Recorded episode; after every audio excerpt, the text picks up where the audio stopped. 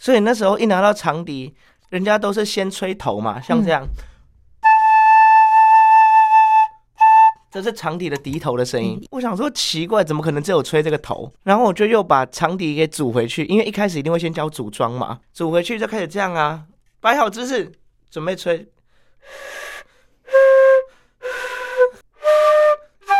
哎呦，好像可以有一点东西。哇，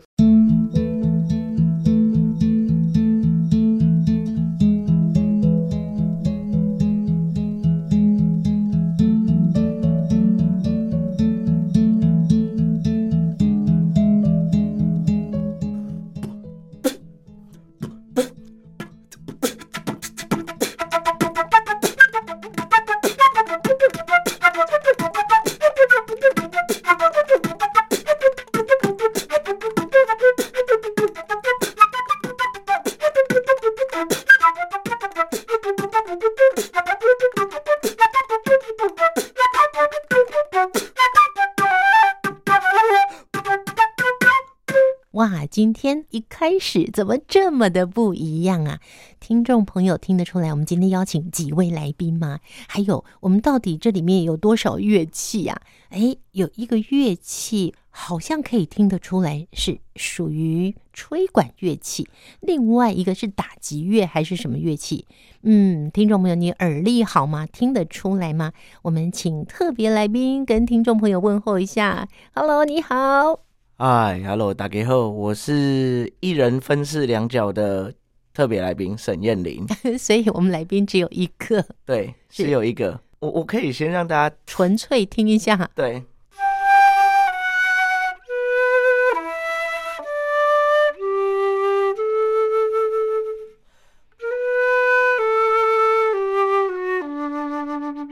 这是第一个，那第二个就是。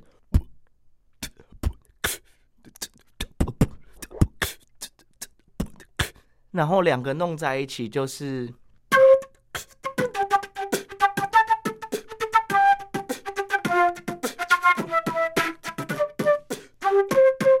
太厉害了，对，太厉害了，只有一个人，只有一个人。对，在我们这个大年初八邀请燕玲来到节目中哦，到底滚滚呐哈！新年快乐，大家！对对对，新年快乐！哎，今年是兔年呢，跟大家祝福一下。诶、欸，祝福哦，啊，就是祝福大家身体健康，万事如意，万年富贵，年年大赚钱。对，一听到燕玲说这几句话哈，还有她带来的表演，我们就知道这是一个音乐顽童诶，而且是一个音乐天才。燕玲，听说你五岁的时候就开始学爵士鼓了，是吗？对，我五岁的时候开始学爵士鼓了，然后、哦、嗯，那个时候也是一个算是契机吧。嗯，其实一开始家里，因为我们家那个时候就，你家住哪里？云林古坑哦，那是种咖啡的古坑吗？对，可惜我们家不是。然后那时候我们家加我总共有三个小孩，那一个刚出生的不算，就像像我跟一个妹妹。嗯嗯。那其实本来是妹妹要学的，但印象中就是只听到就我的记忆啦，因为那个时候也还没什么记忆。嗯。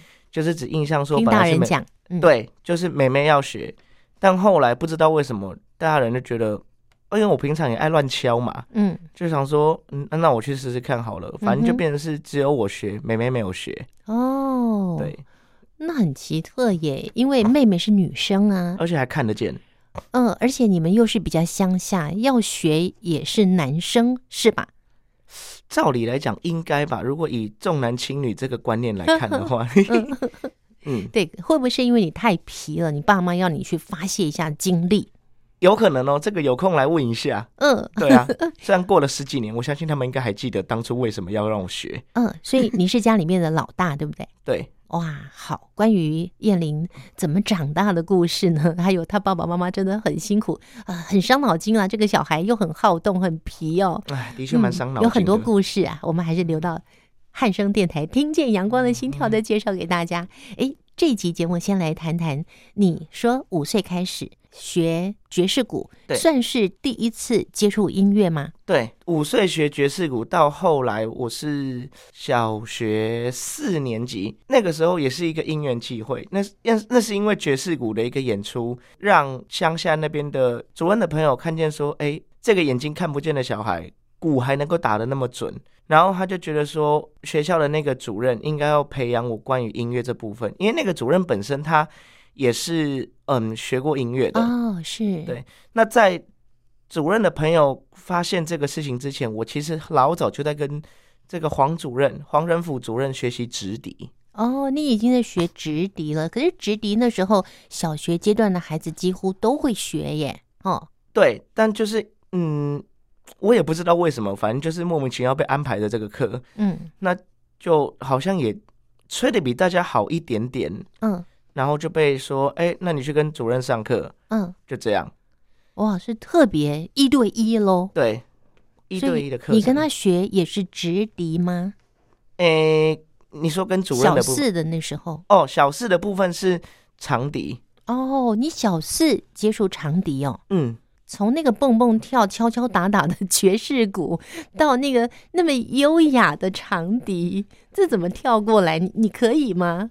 我我那时候当然应该是很不行啊，所以所以那时候一拿到长笛，人家都是先吹头嘛，像这样，嗯、这是长笛的笛头的声音。燕玲刚刚把那长笛拆下来，变变成前面一段短短的，他吹那里。那个时候我想说奇怪，怎么可能只有吹这个头？嗯。然后我就又把长笛给组回去，因为一开始一定会先教组装嘛。嗯，组回去就开始这样啊。哦，摆好姿势，准备吹。吹不出来是不是？哎呦，好像可以有一点东西。嗯、慢慢有了。哎，主任，哦，我知道你在吹哆瑞咪。哎，对，主任，这个长笛的指法怎么跟直笛有点像？嗯嗯。然后这那那时候才开始慢慢有一些练习的东西，开始慢慢给我这样。哦，所以长笛的指法跟，直笛有些相同，有点相同哦。我我那时候最克服最久的是吹那个长笛头会头晕这件事情。嗯，一开始吹一定都会，我克服了三个月。啊，为什么呢？为什么吹笛子的笛头，你一整根吹不会，但是吹笛头就会吗？应该说，一整根吹的时候，已经是两三个月之后的事情了。哦哦哦，对，那所以一开始练习就是要先吹那一短短那一节笛头，是不是？对，嗯，是笛头，不是低头哦。喂，我知道低头出现很盛行。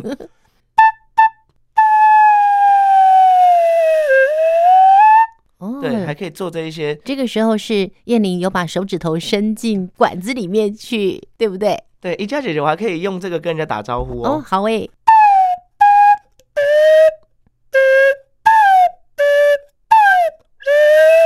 家好，我是沈燕玲。对，这个也就是因为静不下来乱玩玩出来的东西。哦，所以不是老师教的，是你自己恶搞搞出来的。的确是。哇，那你老师怎么受得了你啊？你很皮耶、欸，那时候。我我我也真亏，那个时候老师能受得了我哎、欸。哇，那真的是你的恩师哎、欸。对，但那个时候除了黄主任之外，还有一位留发的蔡慧茹老师。嗯，那那个老师用了一个方式，就是不知道那是专门对我，还是说大家都这样，就是小学都是吹流行歌。嗯，那因为那时候我也只懂流行歌，所以就觉得哇哦，好棒哦。嗯。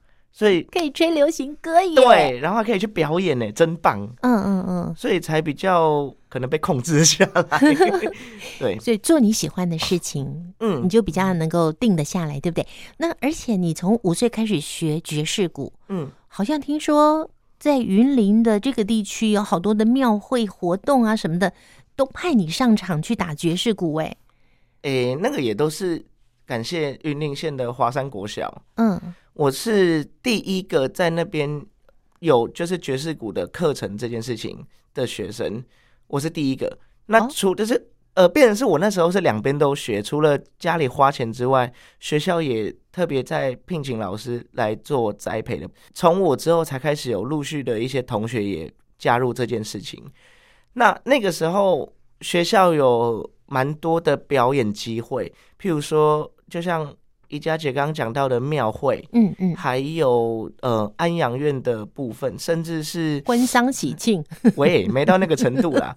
或者或者是那个，我印象最深刻的是那个评鉴委员，那种教育局的评鉴委员，嗯，来的时候。也是让我用、哦、要欢迎他，对对对对对，我也是迎宾的表演节目之一。哇，对，好骄傲哦！有啊，阿爸阿母啊出文了啦。可是除了你刚刚说五岁开始学爵士鼓，然后一直到你可以上场去表演，嗯、你学了多久才可以真的上场去表演了呢？哎，半年、一年，当然更久，大概两年左右了。啊、哦，两年左右。对，一开始的表演节目是算是那个老师的发表会，所以就打一首歌，嗯嗯，嗯，然后到后面我说的那个迎宾啊，或者是安阳院庙会的那个一次大概两三首、三四首左右，嗯，嗯，嗯，大概小学阶段的那个表演的长度才慢慢拉长。所以是因为你的听觉特别敏锐，你对音感特别有感觉吗？其实我也不知道哎、欸，嗯，那老师们是觉得说啊，因为我不会紧张。嗯，因为我看不到下面嘛，但其实不是不会紧张。我现在，我现在回想回去，是我不懂什么叫紧张。嗯，那到现在大概二十出头岁才比较懂紧张。到底你现在反而懂得紧张了。嘿，嗯，可能因为我出糗过的经验吧，我才，嗯、我我也不我也忘了啦。嗯嗯嗯。所以那燕玲，你在二零二一年跟二零二二年同时都有参加。台北市市障音乐基金会，的比赛，他们的比赛对不对？对，在二零二二年获得了成人跨界组的第二名。阿爸阿布我出问啦，但是在前一年呢，是得到佳作奖。嗯，那我很想知道，这个时候比赛你会紧张的吗？还是会啊？哦，会了，所以是长大了以后，对，才会紧张。我我觉得人是不是有得失心呐、啊？我觉得得失心一定有，但其实我我这几年在修炼一个事情，就是其实讲真的，某些方面面子不值钱，因为我们看不见，你势必就一定要请人帮忙。你不请人帮忙的话，你你就是死路一条。嗯，对啊。譬如说我走在路上，我假设我今天要来汉森录节目，那我们预设是从东门捷运站走过来一直线。结果呢？因为我先天盲，我没有直线的概念，我可能走歪了。嗯，我想说奇怪，本来五分钟的路，我怎么走了十分钟？是我如果不开口，我可能都走不到汉神。对对对，我就会 call 你，燕玲，你人在哪里？需要我去带你吗？然后我可能也不知道怎么跟你描述。嗯，那其实这样就会造成双方的困扰。嗯哼，哼，所以从这个点出发，我我告诉自己说，其实面子某方面真的不值钱。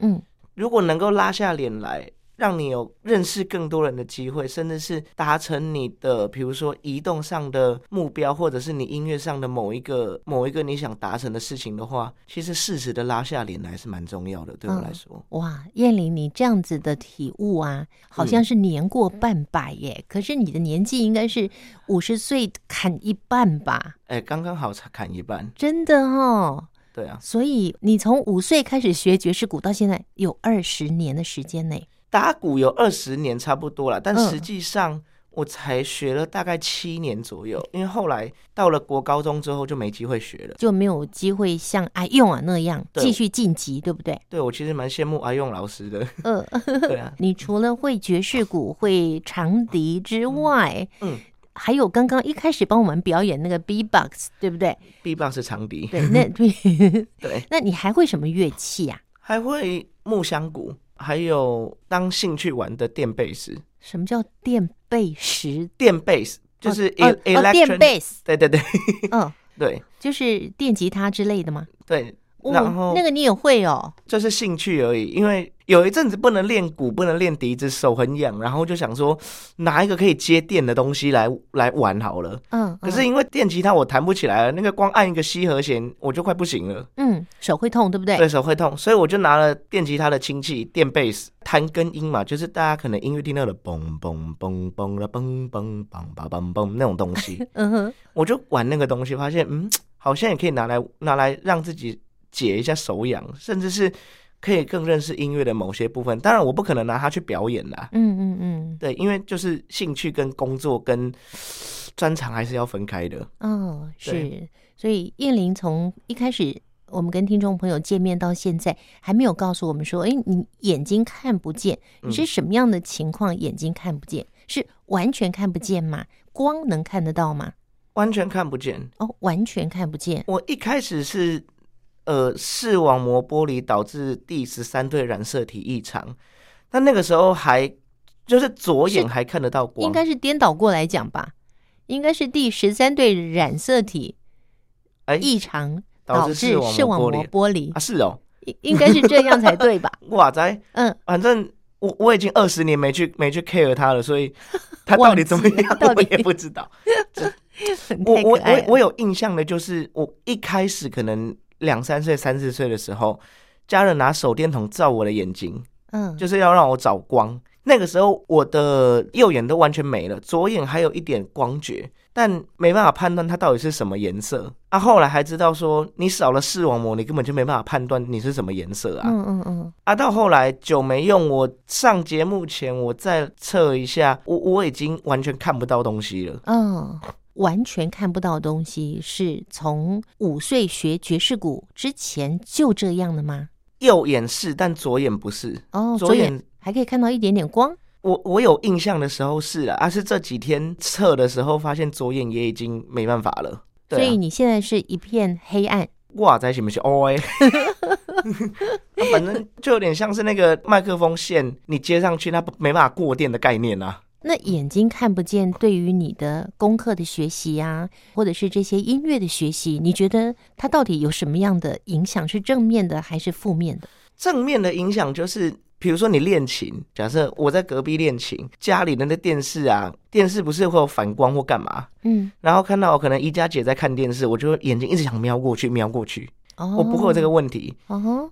那就是可以让你专心的意思吗？对，可是、嗯、可是你耳朵会听啊，宜家姐在看那个电视，在这讲什么？可是没办法，因为你耳朵你耳朵只能做一件事。对，老师可能会有进度，你你没有练到那个进度，下来就会被骂啊。怕被骂的情况下，你只能好像可以专心一点练。哦，是。对，那负面的就是，譬如说我刚刚有讲到说，我已经呃学爵士鼓学大概七八年，从五岁到小学毕业。嗯，那之后我想自学。可是就变成说，你在自学的过程中，你可以听得到哒啦咚咚哒哒这种东西，可是你看不到他手是怎么打的，嗯，然后你只能去拆解，可是拆解又不一定正确，就变成是你在重新建立乐器的知识这件事情就很有趣。那再讲一个，就是譬如说，我刚刚有讲到说我把电贝斯当兴趣嘛，嗯，我刚开始是一指神功弹，你要自己摸吗？对对对，因为我有绝对音感，所以我可以。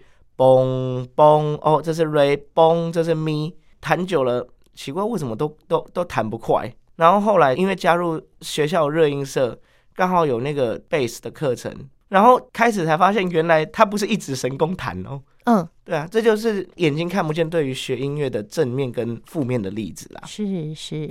那如果说是功课的话，第一个。纸本的作业我就完全挂掉了。嗯，我那个时候盲用电脑也还没那么盛行。嗯哼，虽然那个时候已经是二零一零年了，因为没那么盛行的情况下，我的作业都只能请家人帮我。家人帮你写，算是帮我写，或者说就是他们问我回答这样。嗯嗯嗯。那是到后来上了国中，开始用盲用电脑之后，才暂时解决这件事情。为什么说暂时？因为数学科类的东西它有图形，你还是得请人帮忙弄。对对对。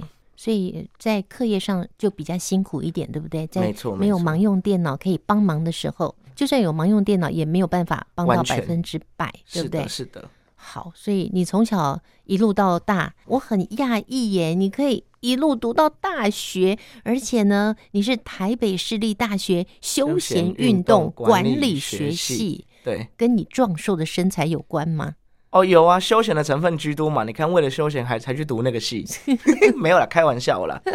其实会读这个系也是一个意外。燕玲说，读这个系是一个意外哟、哦。对呀、啊。好，听众朋友也很好奇，眼睛看不见要来读这个休闲运动管理学系，你怎么读啊？会不会被当掉啊？当的一塌糊涂啊？那我们也是。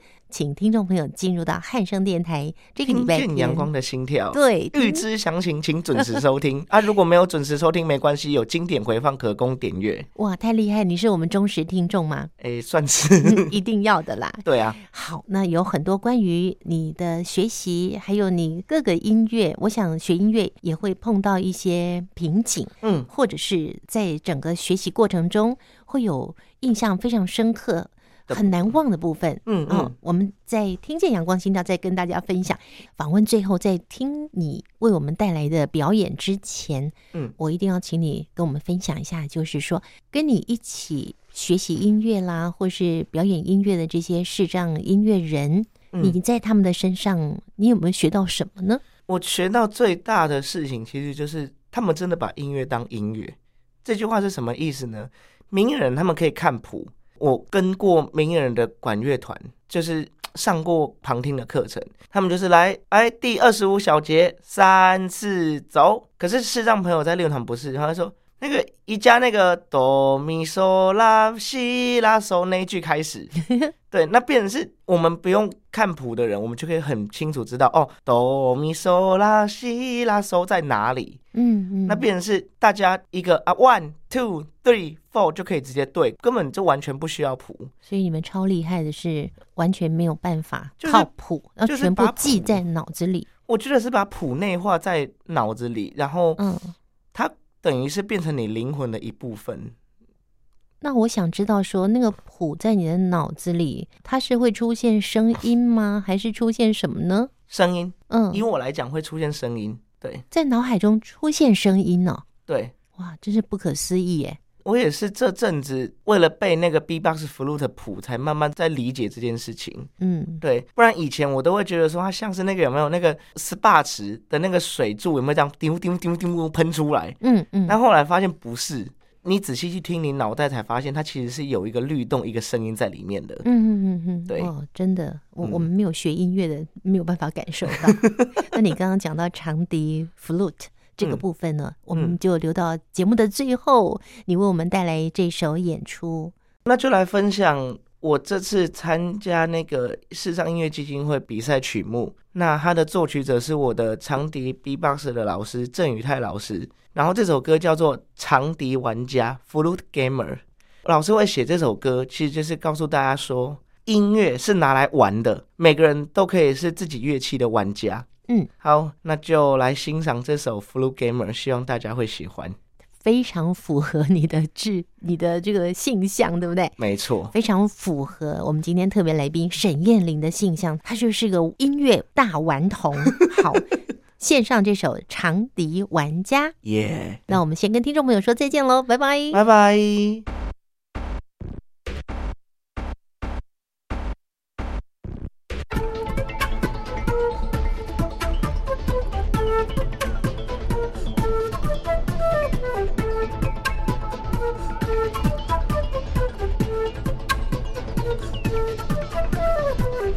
はい。